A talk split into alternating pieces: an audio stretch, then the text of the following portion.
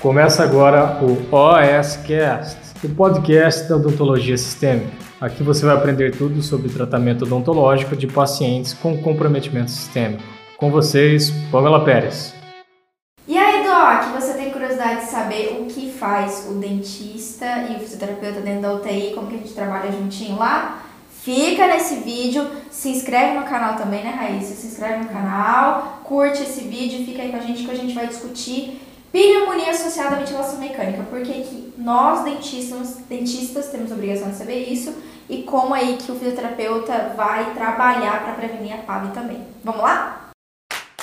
Raíssa é fisioterapeuta, ela é intensivista e a gente... Eu tive o prazer de fazer residência multiprofissional com ela, então a gente passou dois anos muito juntas, então é mais do que uma profissional excelente, é uma grande amiga minha. E aí eu fico muito feliz que ela tenha aceitado vir aqui ah, com a gente também. na live. Enfim, Raíssa, termina de dizer todo o seu imenso currículo lá, enfim, que você não, trabalha. Não é tão imenso assim, né? É sim, sim. Então, a gente se conhece, eu e a Pamela, através da residência, né, onde a gente se encontrou e a gente fez uma amizade muito forte. E nesse, nesse tempo de dois anos, a gente pôde trabalhar em conjunto, vários casos relacionados à terapia intensiva, mas também como no ambiente hospitalar. E depois desse, desse caminho, né, eu sigo aí a terapia intensiva, sou fisioterapeuta intensivista, especialista pela nossa Sociedade Brasileira de Fisioterapia Intensiva e atualmente eu finalizei o mestrado é, com a linha de pesquisa também relacionada a essa área de terapia intensiva, ligada à fisioterapia, né, que é a minha área. Então é, é basicamente isso. Ou seja, a pessoa, sem falar que a Raíssa, vocês sabem que isso é uma regra aqui quando eu convido alguém para live, né? Geralmente a gente faz live dupla. Hoje, como a Raíssa mora aqui em Campo Grande, Mato Grosso do Sul, ela conseguiu vir aqui. E, e vocês sabem que eu só trago pessoas aqui que mais que tenham um currículo impecável são pessoas que trabalham dentro da UTI, ou, ou melhor, pessoas que têm aquela rotina. Então vocês já presenciaram vários convidados aqui nossos e todos os convidados, mais do que o currículo impecável, são pessoas que trabalham com isso. Então a Raíssa ela tem a vivência diária da UTI, é uma pessoa que melhor do que ninguém sabe trabalhar de forma multiprofissional, já trabalhou com vários dentistas, então eu acho que o que ela tem a acrescentar pra gente é inigualável, né? Vamos lá então. Raíssa, é o seguinte, deixa eu começar aqui. Desbloqueia pra mim. Se eu tô com o meu celular, eu peguei o celular da Raíssa. Ótimo, vamos lá então. Gente, primeira coisa que é aquela dúvida. Raíssa, é, o que, o fisioterapeuta faz na UTI? Gente, eu sei, mas quando eu entrei na residência, como a gente começou a trabalhar junta, eu não fazia a menor ideia o que, que fazia fisioterapeuta. Para mim, fisioterapeuta ficava lá fazendo exercício com a perna é, muscular quando alguém tinha se machucado ou um pós-cirúrgico. E aí, um, um, fisioterapeuta intensivista é outros 500, né, Raíssa? Compartilha pra gente o que, que faz dentro do UTI o fisioterapeuta. Então, a área da fisioterapia intensiva já é uma área antiga, na verdade. Então, assim, é, legisla, a legislação, né, a, a, a lei permite que apenas a abertura da terapia intensiva seja composta por, além de médicos, enfermeiros e técnicos de enfermagem, também a fisioterapia. Então, Abrir um UTI é tem lei, que ter ofício. Isso, justamente, é lei. Então, é, é um regimento já um pouco antigo e que a gente já tem uma atuação bem estabelecida dentro desse ambiente.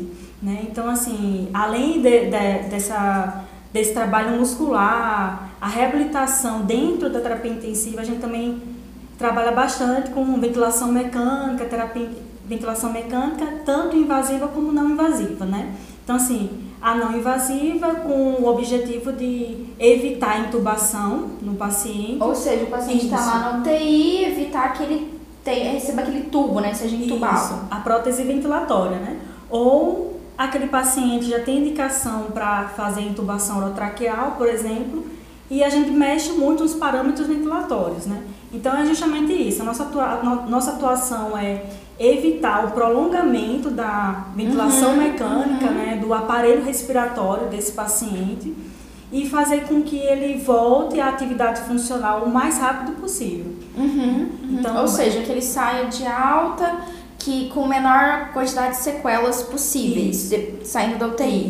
E lembrando que a, a fisioterapia já é comprovada, né, os seus benefícios no ambiente da, da, da terapia intensiva, tanto com relação à redução, à redução dos custos hospitalares, né, uhum. como também ao início é, mais rápido, precoce do paciente para a sua atividade, uhum. convívio em sociedade. É interessante assim, porque é, a odonto, ela tem a mesma luta há menos tempo, é né? Porque se a gente pensar antigamente, era o médico, o enfermeiro, os técnicos, e aí come começou a UTI se transformar multiprofissional.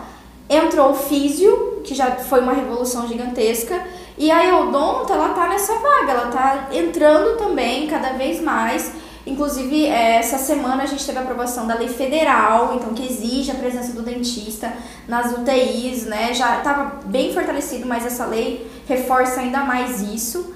E eu acho que a luta deve ser a, mes a mesma situação, né? E, e é engraçado que o objetivo também é o mesmo. E a gente passou pelo mesmo, né? Sim, exatamente, exatamente. O objetivo é o mesmo de fazer de forma integral, melhorar aquele paciente, fazer ele é. de alta, com menos comorbidades, sequelas, né? de ter passado na UTI e tudo e, mais. E logo após a fisioterapia, né, também houve um, um é, atuação da fonoaudiologia, né? Então a fonoaudiologia a também, é verdade, logo após a fisioterapia, teve um papel muito importante aí, junto para somar com a equipe, né? Não só aquela, os profissionais já pré-estabelecidos ali dentro, mas como também outros profissionais. Né? A psicologia, a assistente social e, por fim, agora a odontologia hospitalar, né? Eu acho que a odonto e a fono foi meio, meio na mesma época, né? Eu assim, creio né? que sim, mas talvez eu acho que a fono um pouquinho antes. Um pouquinho né? antes. É, eu acho que a odonto realmente é a mais nova, assim, na UTI, que eu me lembro, né? Muito, muito legal. Então, basicamente, o físio tá ali para cuidar do paciente. E aí, é, eu, eu sei, isso eu sei pela vivência que eu passei para a Raíssa. Além de estar tá ali para ter uma melhora do paciente, se tem um profissional que é preparado para cuidar exatamente do tema que a gente vai falar hoje, que é ventilação mecânica, é o fisioterapeuta. De verdade. Então, eu lembro, eu criei essa correlação. Eu tinha na minha mente que ah, o fisioterapeuta trabalha com músculo. Sim, inclusive os respiratórios. E justamente. Né? Inclusive, uhum. tipo, a musculatura respiratória que permite o paciente respirar e, e assim, é o físio que está ali 24 horas cuidando do tal do ventilador mecânico que a gente Isso. vai falar, né? E uma das atribuições também, Pamela, é, associada à ventilação mecânica é a retirada do tubo do paciente, né? Então, assim, a gente tenta inicialmente o paciente sedado, ajustes ventilatórios prévios, para posteriormente pensar na retirada gradual do tubo endotraqueal do paciente, né?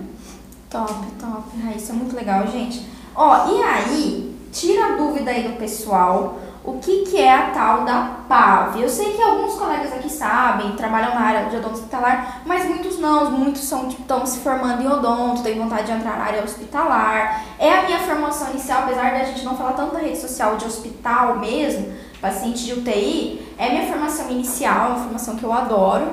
E, e aí, fala pra galera assim, de forma resumida, né, que é muita coisa, o que, que é a tal da PAV, ó, PAVM, né, ventilação mecânica. Pamela, antes da gente falar sobre a PAV ou a PAVM, a gente tem que discutir um pouquinho aqui sobre as IRAS, que é a infecção relacionada à assistência à saúde, né? Top. Então, assim, existem vários tipos de infecções no hospitalares e uma delas é a PAV pneumonia associada à ventilação mecânica, ou PAVM. A gente, a fisioterapia geralmente costuma falar mais sobre PAV. PAV, é, porque PAV é, é, mais, é mais simples, é, é mais PAV. Isso. É, então, a gente já sabe, PAV ou PAVM. Né? E além desse, desse tipo de complicação que o paciente pode adquirir ao longo da sua internação hospitalar, existem vários outros, né? Mas isso é, Vou citar como exemplo, uhum. como por exemplo, infecção relacionada ao catéter, uhum. infecção é, relacionada ao risco cirúrgico, ao sítio cirúrgico do paciente, uhum. dentre outros. Né? E a PAV é um tema muito discutido, sempre discutido na terapia intensiva, porque afinal de contas, basicamente, 90% dos pacientes vão estar entubados, né? Então, assim, a terapia intensiva é um ambiente de, muito contaminado, uhum. né? Que geralmente ali permeiam bactérias multiresistentes e que aquele paciente que vai ter ventilação mecânica vai estar mais suscetível ainda uhum. a uma pneumonia. Ótimo, ótimo, é bem isso mesmo. Então, é, é basicamente isso. O, o, o, você quer, fazer, você quer saber sobre o conceito, né? É, porque o, assim... O conceito de... de... Parte do princípio que o paciente está em coma, certo? Uhum. Um paciente em coma, é, uma vez que ele está... Pode ser coma por causa da patologia que ele tem ou pode ser induzido. Induziram ele a um coma com medicação. Por quê? A condição de saúde dele é tão instável que às vezes é necessário induzir, fazer medicação, o paciente está em coma e nesse momento de coma é como se o paciente ele perdesse toda, todo o domínio pela musculatura, é, especialmente a musculatura respiratória. Por causa disso, ele tem que ser entubado, como a Raíssa falou, né? A Raíssa até trouxe aqui, gente. Mostra pra gente. A Raíssa trouxe um tubo pra vocês verem. Então, se vocês nunca viram um tubo, apresento. Esse é um tubo endotraqueal. Isso, certo? Esse é um tubo endotraqueal. Vai, Raíssa, eu sou seu paciente e temos aqui um tubo. Então, assim, a pneumonia, pneumonia associada à ventilação mecânica é uma pneumonia que, que acontece em pacientes sob ventilação mecânica invasiva tá? Então aqui é o tubo endotraqueal e esse tubo geralmente vai ter aqui esse conector que você vai conseguir a conexão com o aparelho ventilatório, com o respirador, máquina. ventilador mecânico, né? E aqui toda essa região aqui interna vai estar acoplada na orofaringe. Então, você basicamente, basicamente. Aí você vai me tomar este momento, ok? Ó, vamos fingir aqui que eu tô com tudo. Então, essa vai ser mais ou menos a, mais, mais ou, ou menos, né? Mais, mais ou menos, tá a posição né, do paciente entubado. Então essa região aqui vai estar tá para externa, né? Basicamente assim, e vai estar tá acoplado aqui até a região chamada região da carina, né? Que é a bifurcação que acontece entre o brônquio fonte direito e esquerdo. Tipo, ali na árvore brônquica é quando bifurca. Isso. Lado direito lado isso. esquerdo do pulmão. Então a ponta do tubo ela vai estar tá aqui fixada 2 centímetros geralmente acima da carina, que é nada mais é essa bifurcação entre o brônquio fonte direito e esquerdo, né? Então, uhum. então assim, é, esse tubo, por sua vez, ele vai ter essa linha aqui, que eu não sei se, se todos, alguém conhece, por exemplo. Faz, não, ninguém conhece, faz ninguém conhece. é. Deve ser bom revisar, vai lá. Então, essa, essa linha aqui por fora vai ficar externo, né, a boca do paciente. Então, Aqui, tô aqui, tô entubada de novo. Então, vai ficar mais ou menos assim, externo ao tubo do paciente. E ela vai permitir uma pressurização interna na orofaringe, né? Essa pressurização vai ter uma repercussão aqui dentro, ó, nesse balonê do cuff, a gente chama cuff, tá? Esse aqui é o cuff. Eu vou mostrar aqui melhor em outro tubo, porque uhum. esse aqui tá furado. Top! Então aqui, ó, a gente vai ter o balonê externo do cuff, né, aqui, Segura aqui um pouquinho, pronto. Tô entubada Isso. aqui, tô só entubada, tô em coma, entubada, gente, Isso. coitada da minha E aqui, ó, eu vou pressurizar com a seringa, só pra mostrar pra vocês. Então, pressurizando aqui... Ó, dá uma olhada aqui embaixo. Eu vou repercutir essa região aqui, então vai estar tá super insuflado aqui nessa região. Isso daqui, Docs, é o seguinte, uma vez que isso daqui tá ali, no, come, no, no começo da árvore brônquica, né, Raíssa? É, esse daqui serve para vedar ali essa região. Então, uma vez que colocou o tubo, isso daqui não permite que volte, tem um escape do ar dentro do pulmão e da mesma forma que não entre lá da orofaringe tudo que tá na orofaringe. ok? Eu acho que já deu pra sacar que hora que a gente entra na história aí, né? Então, é, isso daqui tá conectado com o ventilador mecânico, isso daqui tá dentro do paciente, basicamente, certo? Isso, certo. Top. E aí que vem a história da pneumonia. É. Como é que forma a pneumonia por causa disso daqui, Raíssa? Então, assim, como conceito, a gente já viu né, um pouquinho sobre o conceito, que é uma pneumonia que o paciente pode adquirir acima de 48 horas. Tá? Então, assim, a partir das 48 horas, o paciente sob ventilação mecânica invasiva, ele pode ter o risco de adquirir a PAV. Uhum, tá? Uhum, uhum. Então, por favor, pergunta mesmo. Desculpa. Como é que é um dos motivos de, de ter a PAV depois de 48 horas entubado? Então, a patogênese da, da PAV é. Existe um risco, né? Os, os riscos que o paciente pode ter né, aí, quando o paciente está sob intubação orotraqueal ou endotraqueal.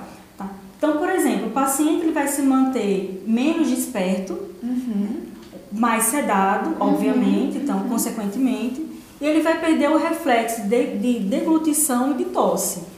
Tá? Então, assim, vai existir uma lentificação tá desse processo, né? E muitas vezes o paciente hipersaliva, eu não sei se é a Hipersalivação. É, é hipersalivação, né? E o que acontece é que essa saliva ou essa produção aumentada de secreção em via aérea superior, por exemplo, desça, né? Ou seja, o paciente comece a fazer microaspirações e desça para o pulmão, acumulando assim secreção, uhum. como é um meio de cultura favorável, uhum. aconteça pneumonia. Se a gente parar para pensar, a gente então imagina, isso daqui tá lá diretamente, passou pela boca e tá lá é alojado no pulmão. Então imagina, agora imagina, imagina aquele paciente com doença periodontal, com múltiplas cáries, com mesmo que digamos que seja uma boca impecável, que não tem nenhuma doença, mas tá ali com placa bacteriana por talvez um não cuidado dentro do ambiente hospitalar e tal. E aí, a saliva desse paciente, ela vai se acumular aqui. E isso daqui, ele não vai vedar 100%.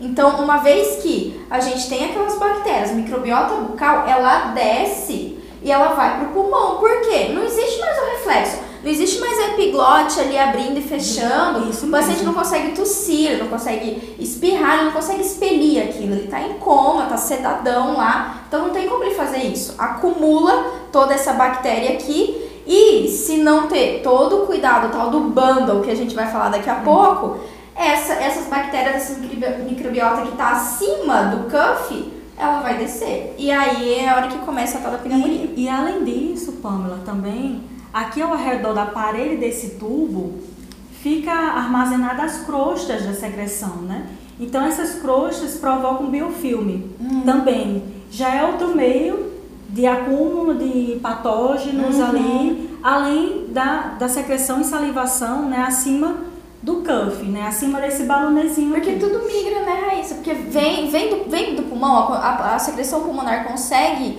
sair pela, acima aqui na região da traqueia, enfim? Consegue, só que assim, existe uma, uma divisão, né? Aqui abaixo do cuff fica a secreção pulmonar e que a gente consegue ter acesso à aspiração via tubo orotraqueal, né? Então essa aspiração, imaginem que nós, nós já fisioterapia, Isso é fisioterapia que técnicos faz, de é enfermagem também, né? Qualquer profissional da, da saúde também pode enfermeira fazer. Enfermeira também. Então aqui é uma sonda endotraqueal, né? Você pode fazer aspiração aqui. É como se fosse um sugador odontológico, então, mas é específico para A gente vai adentrar aqui até lá no final, né, da ponta do tubo, oh. fazendo assim a aspiração pulmonar, né?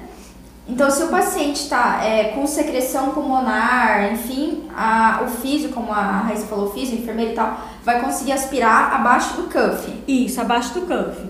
Né? Mas aqui ao redor a gente sabe que em torno da traqueia, aqui acima desse balonê, pode ser que se acumule secreção. Então, aquele paciente, por exemplo, tem uma sinusite, que tem um processo uhum. infeccioso em viário superior. Inclusive, isso é a pergunta que foi mandada ah, sobre sim. isso, bem legal. Então, o paciente tem uma infecção em viário superior, ele possivelmente ele vai ter um processo aumentado de hipersecretividade, obviamente, e isso vai fazer com que acumule secreção aqui em cima e, consequentemente, o paciente microaspire. Hum. E, e, a gente vai falar um pouquinho depois, posteriormente, né, Pamela, sobre a pressurização desse balonê. Então, se eu, se eu não deixar adequadamente pressurizar esse Gordinho, balonê, cheinho aqui. Tá? Consequentemente, isso aqui vai favorecer a piora, né, a descida mais, mais ainda, né, do de, desse acúmulo Com de secreção certeza. e saliva. E aí já fica a primeira dica, que eu acho que é, é, um dos pontos principais que a gente sempre, eu sempre conversava com a Raíssa. Então, enquanto eu fui residente, a gente aprendeu a trabalhar muito junto. Toda vez que eu ia fazer, mesmo que fosse uma higiene oral no paciente, ainda mais um procedimento mais invasivo, a primeira coisa, Raíssa, é, confere para mim aí a pressão do cuff, ou seja, a pressão desse balão.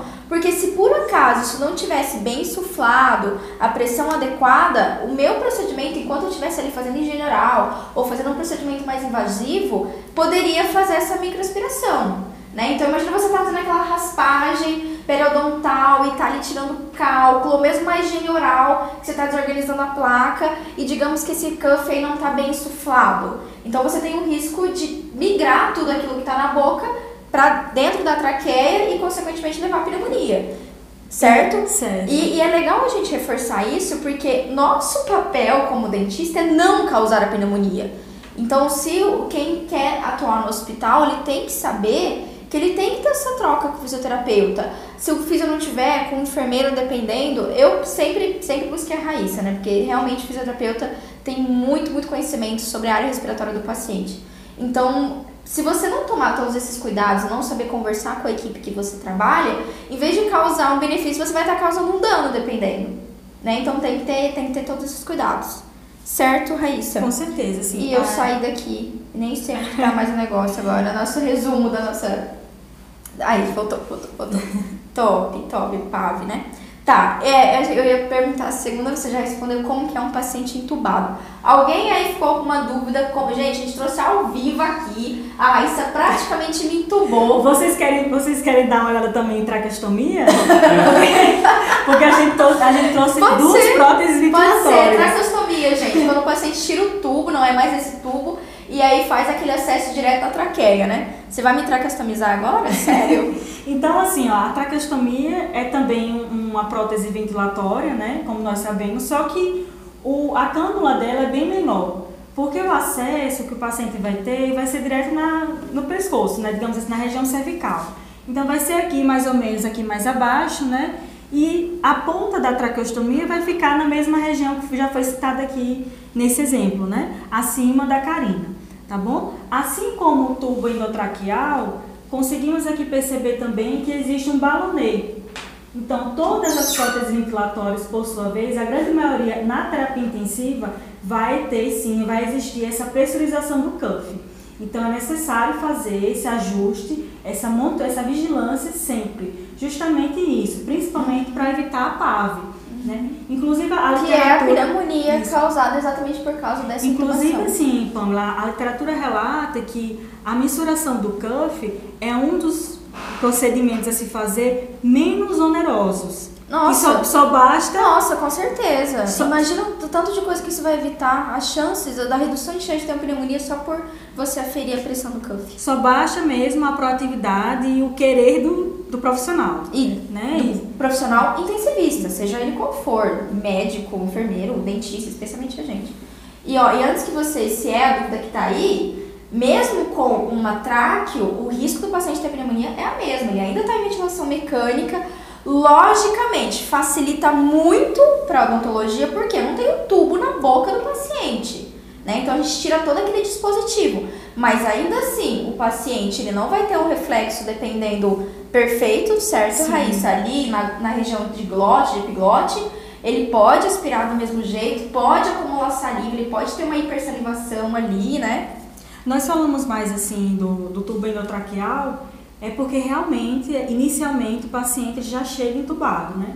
Alguns passam mais de uma vez já da terapia intensiva, por exemplo, já é, retorna a terapia intensiva traqueostomizada, por exemplo. Mas a grande maioria dos pacientes que estão sob, sobre prótese ventilatória, eles vão estar com Nossa, Raíssa, esse tubinho. Você lembra, lembra a época que a gente ficou no UPA? Quando a gente fez a residência, a gente ficou na UTI no segundo ano, mas no primeiro ano a gente pegava a UPA na área vermelha. E eu lembro até hoje, assim, hora que chegava as emergências, é, o paciente é uma emergência, então o médico tem que entubar, né? Ele tem que, o paciente às vezes não está respirando, enfim, teve uma parada cardiorrespiratória, então um dos passos é entubar. E aí, Doc, o que, que acontecia? Imagina paciente uh, de uma condição social complicada, com aquela doença periodontal maravilhosa, é, endo, abscesso ali, placa bacteriana, e vocês imaginam, o médico é automático, ele coloca ali o. Esqueci agora o termo, Raíssa. Laringo. O, é, o laringo ali. Laringoscópio. Pra, o laringoscópio para afastar a, a língua e ele mete o tubo. Então, assim, se tiver placa bacteriana, saburra, vai tudo. Nesse processo, inclusive, quantas vezes a gente não viu avulsão dental por causa sim, disso, né? Sim. E não é assim, ah, porque é culpa do médico. Não, o médico está cumprindo o papel dele de socorrer. Agora, vocês imaginam, né? É, com a condição oral, o cuidado bucal, ele tem que ser, inclusive, antes, né, de uma situação dessa. O é. ideal seria, né? O próprio ato da intubação, ela pode causar complicação de broncoaspiração, né? É verdade. Então, assim, muitas vezes o paciente chega na área vermelha, no pronto-socorro, recém feito a re- sua refeição. Então, o paciente que rebaixa o nível de consciência, mas tem, teve meia hora que comeu. Aham, é verdade. Então, assim, ele faz um refluxo esofágico, um É refluxo O estomacal. próprio refluxo, é Isso, verdade. é e verdade. causa esse risco da broncoaspiração. É. Consequentemente, também pode desenvol- desenvolver aí depois, com a ventilação mecânica, a PAV. Ele, ele pode desenvolver só da própria intubação emergencial, Uhum. a PAV. Tipo, sai da área vermelha, vai pra UTI já É, com uma colonização o conceito, ali. O conceito inicial da PAV é após 48 horas da ventilação mecânica invasiva, tá? Mas o ato da intubação, ela também requer o risco da broncoaspiração. Uhum, uhum. Com certeza, com certeza, Raíssa. Deixa. Ah, legal. Ok, tá entendido aí, então. Mais claro do que isso impossível. Raíssa, o que que é agora? Explica pro pessoal o que que é o tal do bundle de prevenção de PAV. O que que é esse bundle, bundle? Bundle, eu não sei se, se alguém conhece, vocês conhecem, mas o bundle é, são assim, pacotes de assistência à saúde. O próprio, o próprio termo bundle em inglês quer dizer pacotes. Pacotes, ou seja, tipo um grupo de ações, Isso. ok, pra prevenir a PAV.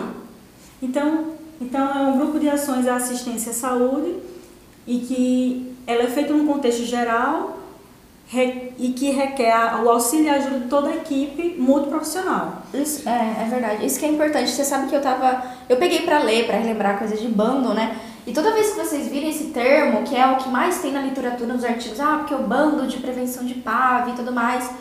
O bundle, como é exatamente um pacote, isso quer dizer o quê? Que são todos os profissionais envoltos na UTI.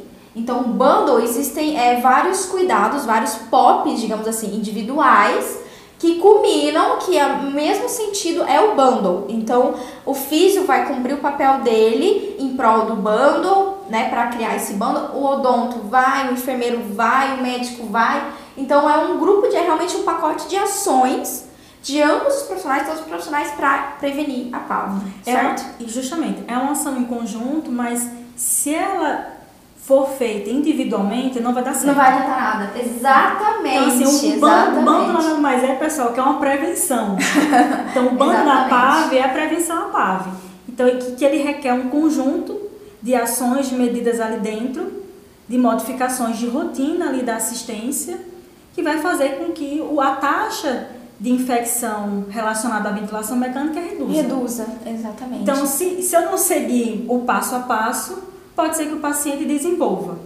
E que, que ela, ela precisa ser feita to- comple- completamente, né? Precisa ser Uhum, feita em toda uhum. a sua ação. E isso vale lembrar, assim, é importante reforçar porque ah, é o odonto dentro do hospital, porque graças ao odonto eliminou 100% pneumonia hospital.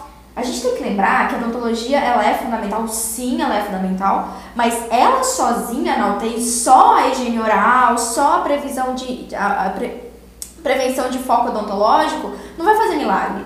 Precisa de toda a equipe, né? Então a gente até aprendeu aquele, aquele a trajetória do queijo suíço, lembra? Pra prova. Então, tipo, é o papel do dentista, é o papel do médico, do enfermeiro, do físio, do fono, é todo mundo em prol do bundle para eu conseguir ter resultado. Então, é por mais que o dentista ele entrou e fez muita diferença, não quer dizer que só ele sozinho tá resolvendo tudo, né? Muito menos, ah, é só o médico, é só o fisioterapeuta. Todo mundo precisa se ajudar, isso é importante lembrar. Agora eu faço uma pergunta para vocês. Joga aí! Agora eu faço uma pergunta para vocês. Qual que é a, a função do dentista nesse bundle? Qual que é a principal ação do bundle para o dentista hospitalar? Então, se alguém não sabe aí, qual que é o papel do dentista? Em termos gerais, eu vou dizer assim, o termo geral, tá? Se eu fosse pegar um nome que é muito mais, mas se eu fosse pegar um nome que resumisse isso. O papel do dentista é prevenção de foco odontológico, foco de infecção odontológico. E aí isso vai entrar no quê? Na higiene oral, obviamente, mas não só na higiene oral. A gente tem que prevenir infecção de caráter odontogênico, ou seja, de origem dental. Tanto um abscesso ali dental, como doença periodontal, como lesões bucais também. Poxa, se o paciente, imagina, lembra os pacientes que fazia trauma por causa do tubo? Esse tubo, se ele não for posicionado corretamente, Ele pressiona o lábio, às vezes a comissura labial, o lábio, enfim, e faz um trauma. E aquilo, um trauma, uma lesão, uma úlcera traumática, ela é ali um nicho aberto, exposto ao ambiente hospitalar. Então, assim, não é só a higiene oral, né? A gente tem, fala bastante da POP, né? O protocolo de higiene oral da MIB, que é a Associação de Medicina Intensiva Brasileira, todos nós fazemos parte dela, mas assim, não é só isso. O dentista ele previne infecção de origem odontológica, da cavidade bucal. E se for necessário extrair dente, vai extrair. Você sabe, você vivenciou isso comigo. Vai extrair dente, você vai fazer raspagem, você vai fazer adequação de meio, você vai tratar um abscesso, você vai tratar lesão oral, cândida. Quantos pacientes tiveram cândida? Vai remover prótese. Nossa, A Raíssa, a Raíssa é o participou principal. é o- comigo. Pra paciente que foi entubado com PPR. Ah, e o médico não viu. Gente, o médico não tem obrigação de ver. O enfermeiro não tem obrigação de ver. Tem PPR muito bem feita que você não nota. Fisioterapeuta passa batido. Não é, não é. É por isso que tem que estar o dentista ali. É nosso papel, né? Então, assim, não vai notar. E a Raíssa já presenciou comigo tirar PT, tirar PPR, implante. Você, você pegou comigo algum implante alguma vez? Implante. Teve impl- implante com mobilidade, já que a gente teve que tirar Ah, implante porque o implante tava- tinha mobilidade. É nicho bacteriano. Então, pô, é mais radical o nosso tratamento na UTI? É. Mas a gente está levando em consideração a vida de alguém. Então, se puder eliminar qualquer situação, qualquer foco de infecção, a gente vai fazer. Certo? Muito bem, Raiz. Respondi. Agora eu quero saber. E a, a higiene, a higiene oral, Ah. ela pode ser feita com o quê? Ah, meu Deus. Ela tá- Essa é pergunta retórica, tá? Porque a pessoa é super estudada em PAV. Preferencialmente, segundo os Sim. protocolos atuais, né? A higiene oral tem que ser feita com clorexidina. Existe muita discussão, tá? Já existe discussão de resistência à clorexidina. Alguns, alguns colegas preferem fazer higiene oral apenas com, com soro fisiológico ou com creme dental também. Mas, por enquanto, o protocolo da MIB, o POP da MIB, recomenda clorexidina. Higiene oral com clorexidina, aspiração. Essa higiene oral vai envolver dente, vai envolver língua, vai envolver bochecha. Não é só nem, não é, não é igual escovar o dente em casa. Né? Uma higiene oral totalmente diferente. Então, envolve dente, envolve bochecha, língua, palato, o tubo. O tubo tem que ser, enquanto estiver ali na orofaringe, tem que ser higienizado também, porque ele vai, é um nicho para bactéria. Mas o nosso POP, por enquanto, né, até não ter outras pesquisas, ainda se mantém o uso da clorexidina 0,12%. A maioria dos hospitais hoje tem também, né? Na verdade, essa higiene oral, ela já é feita há muitos anos pela enfermagem, né? É justamente. Ela é feita há muitos anos, é por isso que assim, por isso que a gente repete que ah, não é papel do dentista só fazer higiene oral, se fosse só por isso a enfermagem já fazia, né? Então a gente cumpre outros papéis, diagnóstico, cuidar tudo que a gente falou aqui. Mas eu, eu acredito que o, o dentista, ele dê um norte melhor e um, Ah, assim, sim, uma- né? talvez Sim. um, um, um treinamento melhor para É que a gente- os técnicos de É, enfermagem, é que pros a odontologia como chegou fazer com as com o técnicas. manejo, com o é, manejo, o né? manejo é o que a gente fala aqui. A odontologia chegou com as técnicas aprimoradas, né? É, quando a gente pega ali, é, eu lembro, lembra quando a gente trabalhava na época no, no hospital universitário?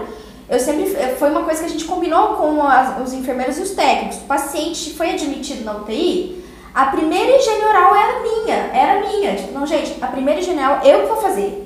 Por quê? Porque eu sou boazinha? Não, porque ali eu já consigo fazer o diagnóstico do meu paciente, eu já verifico se ele tem a PPR, já verifico se tem uma prótese total, a a quantidade de placa bacteriana, então eu consigo avaliar, melhor diagnosticar. Uma vez que eu fiz, aí é aquela troca com os técnicos, gente, vamos manter tantas vezes por dia. A primeira tá, higiene é tá, o né? primeiro contato que serve também para avaliação. Sim, né? sempre, com certeza. Tipo, é, é igual assim, é, é muito mais difícil você avaliar ou determinar um parâmetro do ventilador se alguém já tiver feito antes, certo? Certo. Tipo, digamos assim, in- in- internou, entubou, tá ali, acabou de instalar o aparelho, o ventilador mecânico, o ideal não seria já o, o fisioterapeuta ir ali, deixar um padrão correto, avaliar bem o paciente?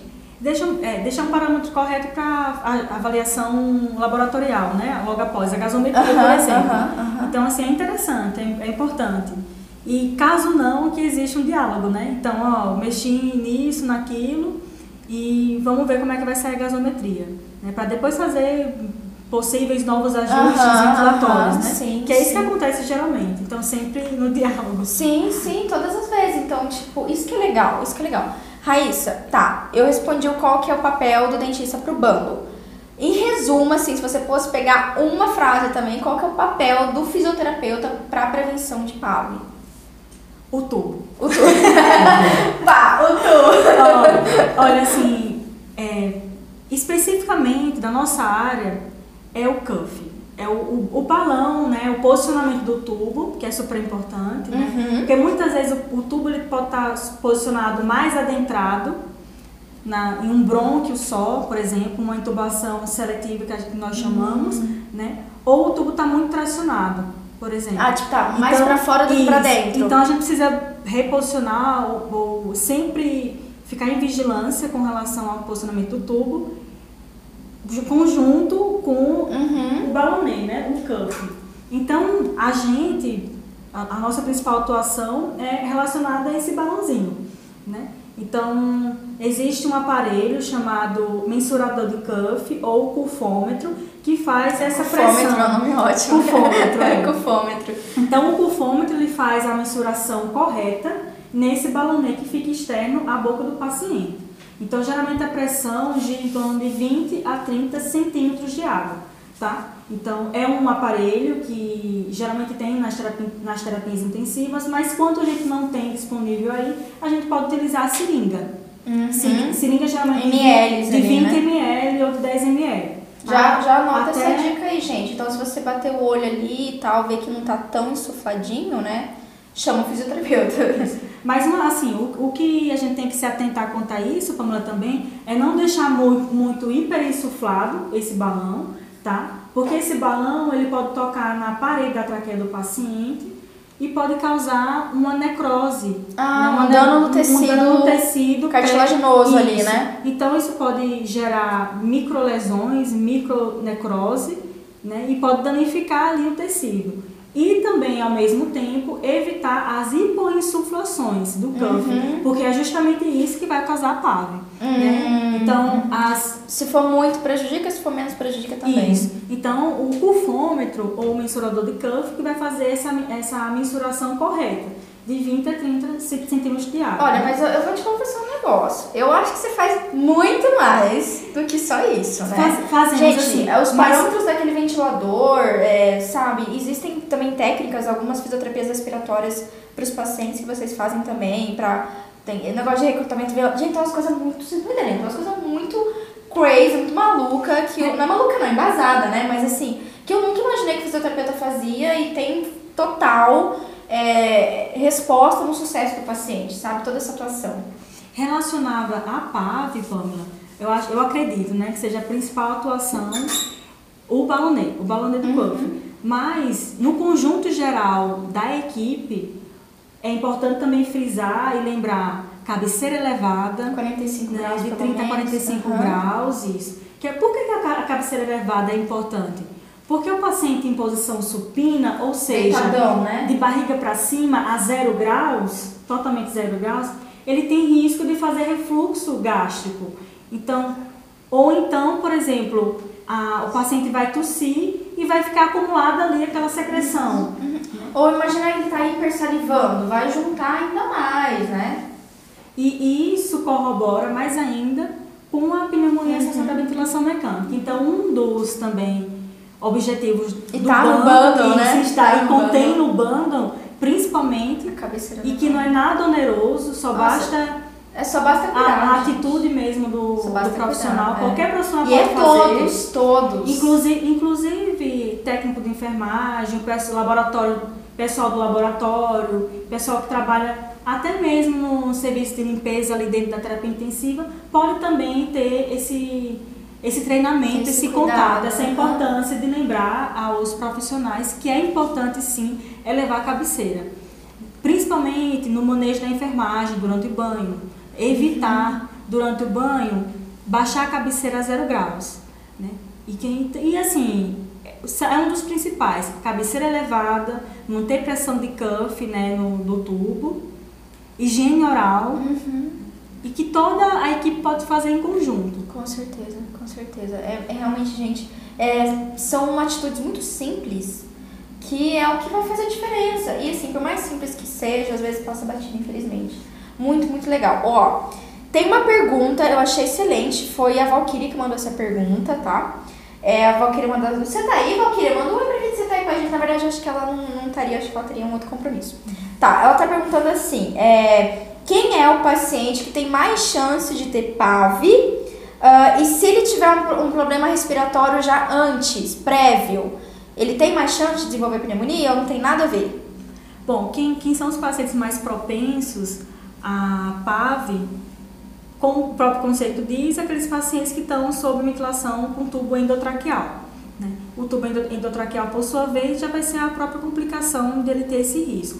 Mas sabe-se que os pacientes imunossuprimidos, os pacientes idosos, uhum. têm essa maior propensão de adquirir a pneumonia. Se o paciente tiver, tipo assim, um histórico de DPOC, enfisema, sei lá, bronquite por é, tabaco a longa data, isso ele, pode levar mais também? Ele terá, sim, uma tendência maior, mas principalmente os pacientes idosos e os pacientes, os pacientes imunossuprimidos. Claro que as comorbidades prévias, as uh, doença prévia de base pulmonar também vai eh, ter uma certa influência. Mas principalmente, eu, ao meu ver, uhum. assim, que a gente vê também na, na, na, nossa rotina, são os pacientes idosos. A, a PAV, ela, o paciente sob ventilação mecânica, e assim, existem, além do exame físico, né, que é aquele paciente que apresenta o aumento da secreção, a quantidade aumentou da secreção, o aspecto da secreção piorou, então está uma secreção mais espessada, uma secreção fétida, uma secreção mais com coloração mais escura, esverdeada, amarelada, por exemplo. Isso é um dos sinais uhum. que eu posso também estar tá ali avaliando a beira do leito do paciente, uhum. né? Tanto o físico como o odonto também. Isso. Então, por exemplo, qualquer avaliação profissional da enfermagem também, por exemplo, ele pode identificar, eu, eu acho que ontem não estava assim, é uma secreção, a secreção aumentou e a secreção está mais purulenta, uhum. a secreção está mais amarelada. Uhum. Então, é um dos sinais, é um, um também dos, das avaliações que a gente pode fazer e sugerir o que o paciente já se complicou e, e pode estar tá sendo diagnosticado com. Uhum. Infelizmente, ainda não existe atualmente nenhum exame padrão ouro para ser tá com PAV, né? Mas existe uma soma de, de exames, além da avaliação beira do leite, como por exemplo o exame de imagem. A uhum. radiografia é super importante uhum. na terapia intensiva. O tempo de permanência, a, a secreção, a radiografia, tudo isso, isso vai. Então, o que, é que a radiografia consegue identificar? Um infiltrado pulmonar né? ou seja, um exame, uma opacidade pulmonar, é aquele pulmão que está um pouco esbranquiçado, está branco, branco, assim. Uhum. Isso, que me sugere uma condensação pneumônica no raio-x. meu Deus do céu. Que, que é uma imagem de pneumonia mesmo. Uhum, uhum. E além disso, o exame laboratorial. O que? O hemograma. Né? Um hemograma. Vai ter um aumento uma, de leucócito? Isso, uma leucocitose em ascensão. Então, esse, esse essa tríade uhum. Me sugere que o paciente pode ter contraído isso, de pneumonia. de pneumonia associada à ventilação Mas aí, Raíssa, se ele entrou na UTI, ele tá com uma ah, infecção ah, por algum outro motivo. Esqueci que além disso, a febre. Febre. Febre Mas também. aí, assim, sinais de infecção como é, é, leucocitose, como febre, pode ser infecção, inclusive pode ser uma infecção odontológica. Isso, né? Digamos assim, o maior, o parâmetro melhor vai ser a secreção ainda e a radiografia? A secreção e a radiografia. Sem Isso dúvida. Uhum, uhum. Ah, que legal, que legal. Pegaram aí? Muito bem, muito bem. Ó, vou para uma outra pergunta aqui. Ah, essa é boa aqui, essa eu quero saber, tá? É o seguinte.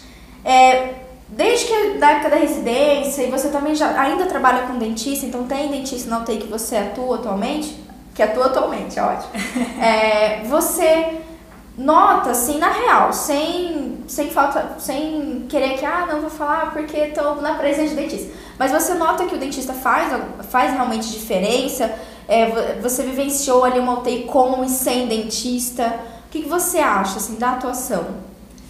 Eu, eu acho que faz total diferença, né? Eu acho que o profissional dentista hospitalar, dentista intensivista, uhum. vem para somar, tanto com a fisioterapia, a fonoaudiologia, né, que são consideradas atuações ali mais recentes, uhum. digamos assim. Mas eu acho que precisa contato, precisa discussão de caso à beira do leito. É, isso, isso é outra, é pergunta que eu ia fazer, né? Tipo, o que você já notou, assim, um pecado que o dentista fez, ou algo que ele deixou de fazer, que, enfim, não, o dentista não pode pecar quando ele está no ambiente da UTI. Eu não considero ele nem pecado, assim. Mas eu acho que, como qualquer outro profissional, é a falta de conversa, a falta de empatia com o paciente, a falta de diálogo das discussões toda. de caso, entendeu? Então, assim, o que, o que mais me causa incômodo é isso. Você, é, e, e, muitas, você e muitas vezes, infelizmente, ali dentro da, da, terapia intensiva, o fisioterapeuta muitas vezes fica sozinho, né? Porque uhum. é uma, uma uhum. profissão isolada, que muitas vezes o número de pacientes permite apenas um fisioterapeuta, assim como a odontologia, né? Assim é, como o é, dentista. É. Então, quando chega o dentista ali dentro, ele chega muito acanhado, envergonhado. Muitas vezes eles pensam que no início não tem muito conhecimento e aí isso deixa muito restrita a pessoa. Uhum.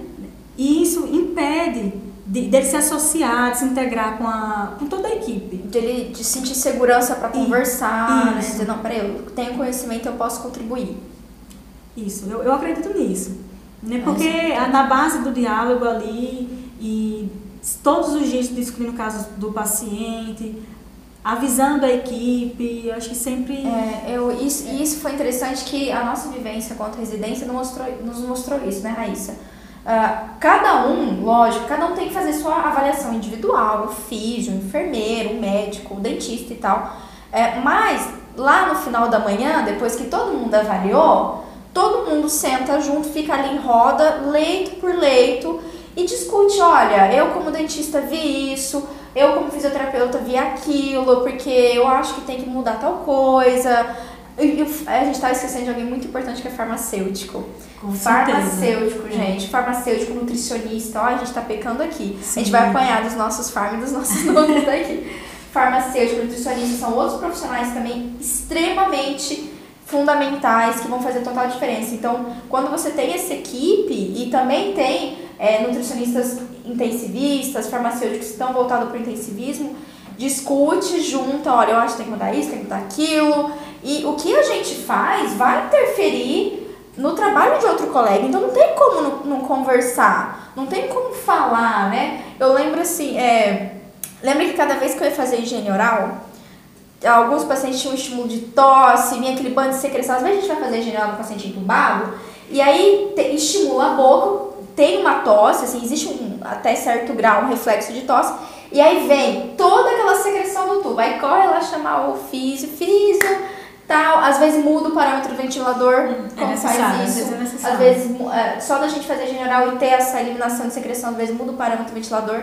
E tem que ser conversado, a gente tem que trabalhar em equipe. E uma vez que você aprende a trabalhar em equipe também, nunca mais nunca mais se desaprende. Uma vez que você vê, nunca mais se desvê. E você não, e você não desapega. E não desapega. é verdade. Tá, e a Raíssa aqui. Nós já tem quanto tempo já, Raíssa, da, da residência? Quatro anos? Vai fazer quatro anos. Quatro anos que a gente terminou a residência. E, e não tem, uma vez que a gente realmente. Não tem como desapegar, uma vez que a gente vê, a gente não consegue mais viver. Muito, muito bom. Então é isso, Docs. Raíssa, muito obrigada por você estar aqui com a gente. Foi um prazer. Eu espero que vocês tenham gostado também. Não se esqueça de fazer o que, Raíssa, no nosso canal? Se inscrever. Se inscrever. e se você curtiu esse vídeo, dá um like. Like, ok? Compartilha também que a gente deixa. Manda pro seu colega fisioterapeuta, seu colega dentista, aquele que está querendo entrar no hospital, que é muito importante a gente conhecer esse assunto. Combinado? Semana que vem, vídeo novo aqui no canal. E que é mais quer ser avisado pelo vídeo novo, ativa o sininho. E se você quiser ser avisado que tem vídeo novo no canal, é só ativar o sininho que tem aqui embaixo. Combinado, Dogs? É isso? Um beijo pra vocês.